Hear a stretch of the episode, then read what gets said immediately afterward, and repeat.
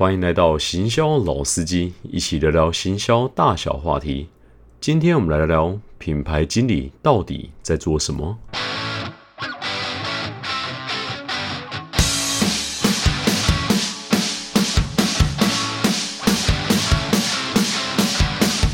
嗨，大家好，我是老司机。最近呢，有些人会寄信我一些行销相关的问题，也会来聊聊呢，行销到底这个工作在做什么。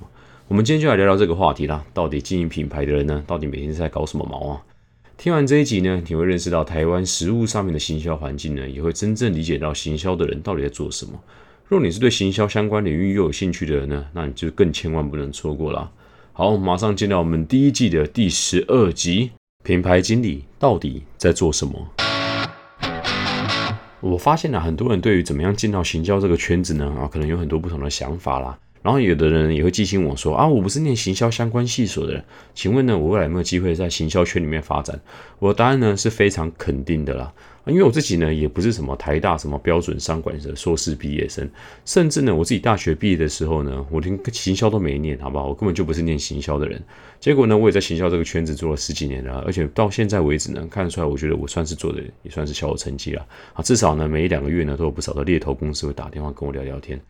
好，所以呢，今天我主要跟大家分享的是啊，行销这个领域来讲啊，你如果是本科系的话，肯定是有加分的。可是如果你不是呢，啊，我相信你有非常多的东西啊是可以突破的。等一下的我的内容呢，会一一跟大家讲到。OK，我现在先跟大家先开头先讲一下，到底行销这个领域里面啊，到底它的工作是怎么区分的？一般做行销的话，大概有两种选择，一个是做甲方，一个是做乙方。哎，这句话呢听起来呢根本就是废话。重点是呢，什么是甲方，什么是乙方？好，我刚才讲了一段话呢，好像跟干话一样。不过呢，不好意思，台湾真的你做行销呢，大家第一件事情说，哎，你是做甲方还是做乙方的？好，这个是业内比较假掰的说法了。那我简单讲一下，什么是甲方，什么是乙方啊？那如果呢，我今天举一个简单的例子啊，就是像新宇航空呢啊，今天国维哥他今天要开新宇航空嘛，对不对？所以呢，他总要找一个人呢，然后帮他做这个新宇航空品牌的大小事嘛，因为他老板很忙啊，他要负责呢去募资啦，负责去营运啊，负责去开飞机啊，人家事情很多嘛，对不对？所以呢，他就要找一个招募一个人，他可能是个品牌经理。负责呢帮他打理也好，说哦，到底星宇航空它品牌调性要做什么啊？或者是呢帮他做一些哦比较酷的一些 campaign 啊，或者是呢啊怎么样帮安排记者会啦，跟记者去沟通什么？所以呢，在公司里面就有一个甲方一个这个品牌的负责人了啊。那乙方呢？这个东西呢，就是说，甲方他今天如果做了很多事情的时候，他不可能一个人可以 cover 完所有行销大小事嘛，所以呢，他就会把他的案子呢给发包出去啊。譬如说呢，他拍电视广告，他总没有办法说自己还有时间去找导演继续写脚本或干嘛干嘛，很忙嘛，对不对？所以甲方的这个品牌经理呢，就会把这个事情发包给乙方。乙方呢，他可能是一个啊广告公司啦，啊，他可能是一个公关公司啦，或者是网络公司都有可能啊。有甲方呢这边会分配啊，把这东西呢啊交给乙方去处理。所以呢，为什么叫甲乙方？他们就在合约上面呢啊，通常你看那个合约最上面就写说，哦，甲方叉叉叉叉公司，然后乙方叉叉叉叉叉行销公司，然后呢就讲说哦，两方呢他们以下要履约的东西啊，甲方要干嘛干嘛，付多少钱，乙方哒哒哒哒哒啊要完成哪些事情。所以呢，因为在合约上面呢，他们常常是以甲方跟乙方代称，久而久之呢，这就变成一种约定俗成的说法了啊。那如果那个未来呢，如果你有这些机会呢，遇到一些做行销的人的时候呢，啊，譬如说呢，啊，那个婚礼的时候啊，一些朋友的朋友呢，啊，漂亮的女生坐在一桌啦，你就开头就问他说。哎，你是在做什么啦？他就说啊，他在做行销的。你就可能问他说，哎，你是负责甲方还是负责乙方呢？他听到你可以问得出这个问题啊，就知道你是内行的啊，居然可以问出甲乙方这个专有名词啊，这是我们业内的一种说法啦，比较装逼一点。好，那那今天我内容会比较偏重甲方啦，因为我在甲方做服务的时间已经服务很长了。我刚毕业的时候呢，想象中的那个甲方啊，就是那种啊，可能我们一般在电视上面那种广告狂人，看起来哇，超级屌的那一种。然后呢，可能那个穿着西装笔挺的啦，梳个油头啊，开会就是一副帅帅的样子，拿一个钢笔哈，一副觉得很帅的啊，在跟人家讨论案子。不幸的是呢，我刚才讲的东西呢，一项都没有发生的啊。大部分呢，我们的事情呢啊，是比较像是说。早上上班的时候，先把 email 回一回，然后开始打电话。打电话呢，第一件事情跟他说：“哎，帮我追一下这个，帮我追一下那个。”挂掉以后再接起来。哎，不好意思，可不可以麻烦你帮我做一下这个？可不可以帮我做一下那个？再挂掉以后再打最后一批电话。啊，不好意思，我弄不到这个，我弄不到那个。啊，可不可以原谅我？然后呢，再帮帮我，可不可以再帮我做这个？再帮我做那个？然后呢，一整天呢就打电话瞧一瞧，一整天都不过差不多啦。啊，当然了，这样听起来好像很悲催啦。可是呢，这是讲比较夸张一点。那实际上面呢，当然这个领域有很多很好玩的地方啊，等一下呢会一一跟大家分享了。啊，简单的讲啊，其实我大部分的时间呢都在打电话啦、追案子啦、处理跟协调沟通问题。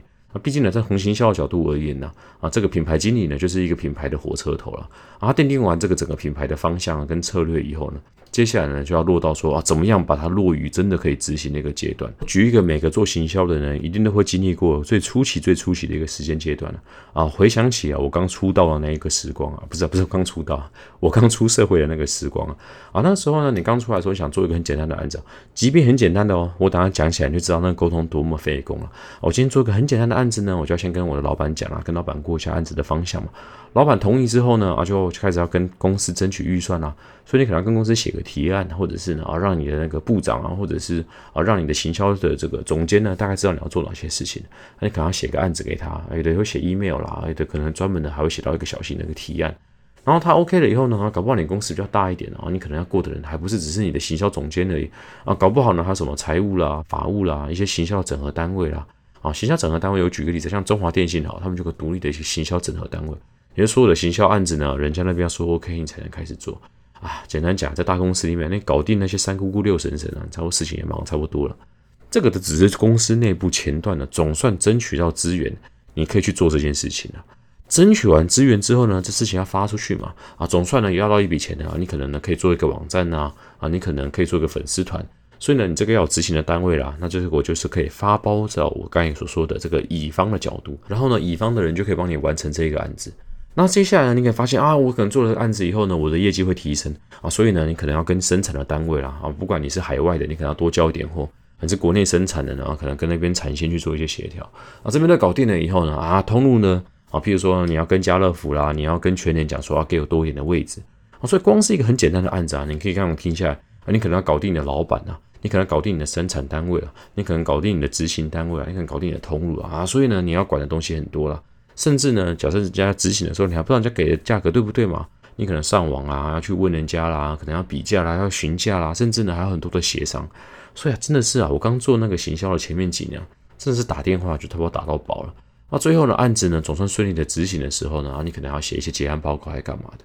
所以呢，不是说什么我跟你讲说，你在行销圈里面，特别是你是甲方的人来讲，你的经历啊，会影响很多的事情。像我假设后来做到几年以后啊，啊，你如果是老鸟了以后，特别是你老板信任你，你可能前面那些步骤都可以跳过了，直接跟老板呢啊打个电话或打个电就讲说，哎，我想要做一个什么啊，原因是什么什么什么，老板看一看，然后可能他觉得你很你很了啊，OK，那就放你直接去做啦。啊，要什么预算呢？哦，可能一开始年度都编好了，你自己决定就好了。所以那个老板信任你以后呢，其实你做品牌经理啊，速度会快非常非常的多。接下来呢，如果你公司内部的那个合作单位很熟了，也一样嘛，打一通电话过去啊，啊，跟那个相关的，不管是财务单位啊，来讲说啊，我大概会花掉多少预算，财务看一下，OK 啊，OK 啊，那就开始去执行了嘛。那外部的朋友呢，如果你也熟的话，啊，这个东西啊，发包给谁啊，你都会内心都已经有个底了，啊，那事情呢会轻松非常非常多。以我过去的经历，他第二年的工作效率呢，会是第一年的两倍吧，啊，这也是为什么呢？业界是非常重视的。你有没有做过一些行销的案子？如果你有做过一些行销的案子的时候呢，你的主管呢不用从头到尾再教你嘛，要一手把手的啊，再继续教你的话，其实非常花时间的。最好呢，你自己是有拍过电视广告的经历，最好呢，你自己是规划过几百万的一个案子啊，这样子呢，你就可以确定说呢，你所有东西呢是考虑很周详的啊，那这样子他也不用从头去训练你啊，这是一般业界是比较喜欢这样子的一个人才。所以，如果你有这边的经验呢，非常丰富的话，相信我，大概每一两个月都一定会有猎人头打给你啊，问一下说，啊，你有没有兴趣呢，做做什么不同的产业啊？毕竟呢，其实行销的根本啊，它的根源来讲呢，啊，是非常的相近。就是讨论的是说，你怎么样把这个商品呢呈现在消费者的面前啊？他们的本身的一些沟通跟消费者沟通的基本道理呢是非常相近的，所以跨产业的门槛呢不是这么的高，是非常有机会的。不过就像我刚才所说的啊，如果你想要做这边有个很好的一个产业的转换的话，第一个条件就是啊，你的沟通能力一定要够好啊。我觉得任何一个品牌经理啊，如果他沟通能力不好的话，其实他是很难在这个位置上面做的很久的。啊，毕竟呢，你每天有那么多事情要瞧嘛，对不对？沟通能力当然是很重要的啦。啊，除了沟通能力很重要呢，有个另外一个东西也很重要，就是你的时间管理能力了。哦，我当然不是在讲啊，你可不可以多人运动的时间管理能力，而是在讲真正工作上面的时间管理能力啊。啊，毕竟呢，品牌经理这个工作啊，它有很多东西呢是不能真正追踪到的啊，几分几秒哪一件事情能做多久？你有可能打一通电话呢，讲三十分钟，效果跟你打一通电话讲五分钟，意思上面也差不多。可能有二十五分钟呢，两边的讲话呢都是在讲废话啊，这个事情是很常发生的，尤其是很年轻的一些人啊，常常骗说今天举例来讲，通路缺货了啊，他跟人家讲说啊，不好意思缺货，害你没东西卖啊，就跟人家呢赔不是赔了半个小时，有的时候呢我都会觉得说何苦呢，对不对？你东西可以卖到缺货了，这代表你这个产品现在呢是他有求于你嘛，啊你还跟人家花了半个小时在那边跟人讲不好意思。你把这个半个小时拿去拜托你的生产单位，说你可不可以多生产一些东西给我啊？这样子不是时间上面的应用又更有意义吗？啊，所以呢，有的时候呢，如果五分钟就可以让人家感受到呢，你很不好意思的一个诚意啊，这个任务就已经达成了啊。一通电话呢，就不用多花那么多的时间，你可能把这二十五分钟省下来，可以把其他的事情呢做得更好。所以呢，对于一个呃品牌经理而言呢，哦，能够限缩他的资源呢，关键上面就两个嘛，一个就是预算，一个就是时间了。相对的，如果你是一个很厉害的品牌经理的话啊，你只要能够能够确实的分配这两个资源的话啊，一般的案子呢都应该是难不倒你的啦。OK，那相对的呢，其实呢做一段时间以后，你就发现了啊，有一些品牌经理他的特性上面啊，他可能不是走这个创意派的啊，他可能对于分析数字呢啊，找出呢市场的可能性是很厉害的啊。这个东西的技巧呢，在你怎么样去切分这个市场啊？举一些例子啦啊，如果一样的活动啊做的时候呢，啊为什么台湾的效果比较好啊，香港就比较不好？啊，这个是国情的问题呢？哦，还是呢？啊，香港那边可能有一些竞品出现了，我们这边不知道啊，这个去探索一下它的问题，才能针对呢你的销售状况呢对症下药啊，或者是呢一样的商品呢啊，如果呢以前超商卖的很好，现在超商卖的不好了，就全年卖的比较好了，哎，是不是你的品牌呢开始有老化的状况啊？品牌的年龄呢有提高的这个状况啊？所以呢有非常多的一些资料啦，你必须看了，甚至于你可能要买试调资料。啊，试调呢这个东西呢，你会买的，还得会看它的资料分析才有它的意思嘛。啊，至于呢怎么样看试调的资料呢？这个东西呢，我们以后再谈一集好了。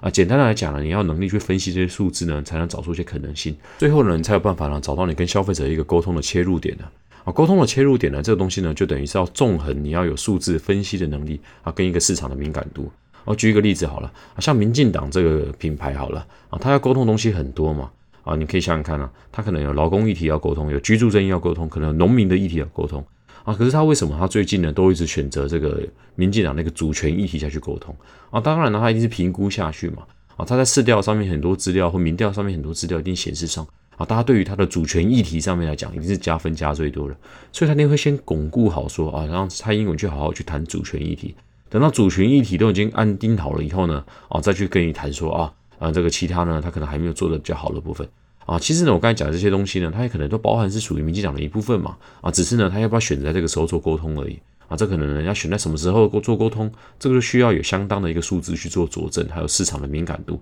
啊，才有办法呢做好下一步棋啦。所以举完这些例子呢，你大概可以理解到啊，这些数字跟这个一些决策的能力啊，对一个品牌经理而言是非常非常重要的。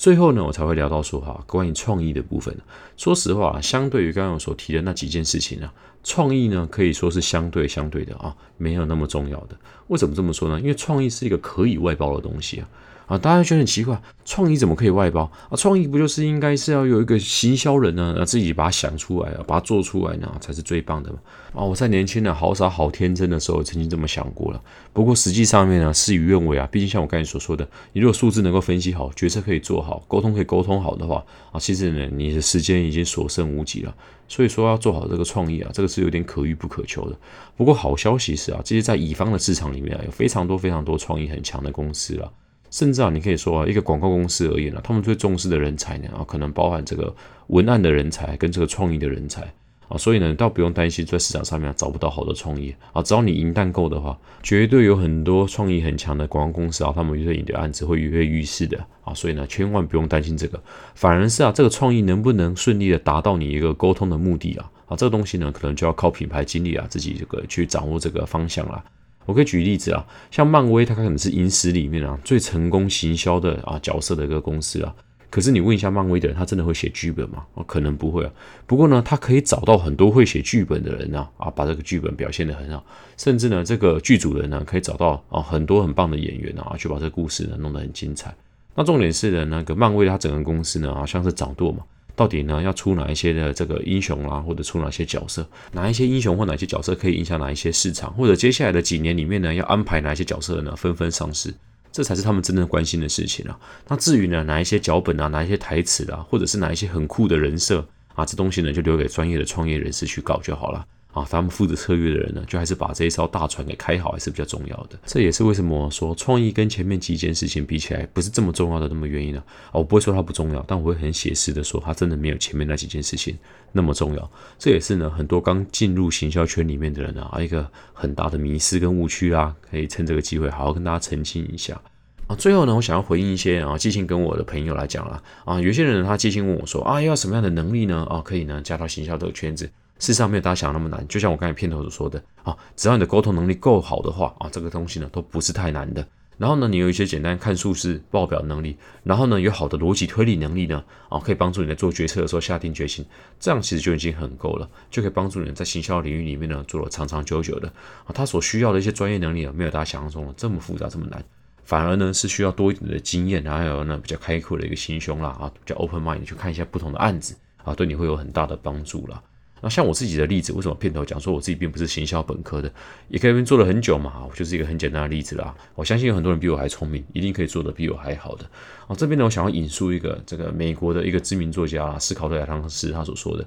他说啊，如果你想要出类拔萃的话，你有两个选择，第一个就在某一件事情里面呢啊做到顶尖啊，这个东西呢听起来有一点点难，不过你还有另外一条路。就是在两件事情呢做到前百分之二十五啊，这样子呢，你可能就是在这两个领域跨领域里面的高手，高手，高高手了哦。为什么要特别讲这个事情呢？是因为这一件事情呢，非常非常容易套用在行销的这个上面。如果你有任何一个你自己喜欢的事情，或者是你专业的事情，然后呢再加上一点行销的能力的话，你非常的有机会呢做到这两件事情里面的前百分之二十五。啊，以我自己的例子来讲，我自己就是一个像这样子的人，所以在外商里面呢，也做了很长的一段时间了。我可以举一些例子让大家比较好懂。好了，如果今天你是个非常喜欢骑脚踏车的人而言，好了，你非常喜欢骑脚踏车呢，结果你刚好懂行销，而且我今天捷安特呢，他想要招聘呢一个人呢做他的甲方的行销人员的话，结果呢另外一个人呢，他完全不懂脚踏车呢，只懂行销的，就算他的行销呢比你强很多啊，你们两个一起去应征这个位置。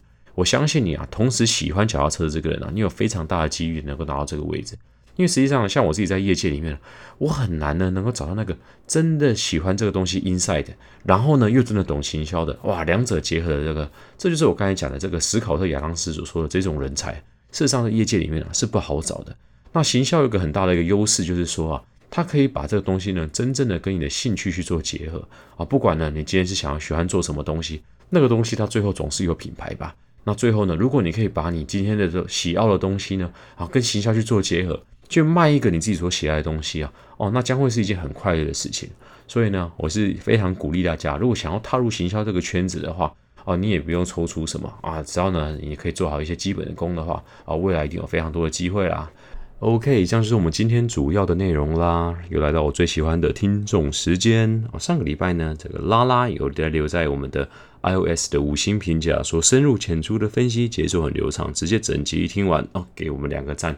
感谢拉拉拉，也谢谢你支持我们的频道。啊，也希望呢，你未来呢可以继续支持啊。有什么建议呢，也欢迎去留言给我们喽。啊，另外一位呢，Kevin 有寄 email 给我们啦。Kevin 说哦，很喜欢老司机的频道，内容十分的有趣幽默啊，真的真是太不好意思了，谢谢谢谢，这么多正向的字，我就不一一念了。总而言之呢，谢谢你支持我们的频道。然后呢，另外 Kevin 这边有问到一个问题，我觉得这个问题蛮有趣的。Kevin 问说。如果未来想要长期的在行销界发展，最重要的东西是什么？我想这一集前面的部分呢，就是在回答这个问题呢。那另外一部分我要加强的，就是说啊，在经验的累积部分啊，其实我非常建议一定要去有资源的大品牌，才有办法有效的累积你的资历啦。如果你去一间行销公司啊，他前面两三年给你做的事情都是非常基础的啊，譬如说啊，回回粉丝团啦，啊，下一些很简单的预算啦，啊，安排一些什么很简单的网红配合啦。那个东西啊，如果你做了一两次以后呢，啊，我是觉得第三次以后你的学习边际效益啊就会很低了，所以尽量去选那种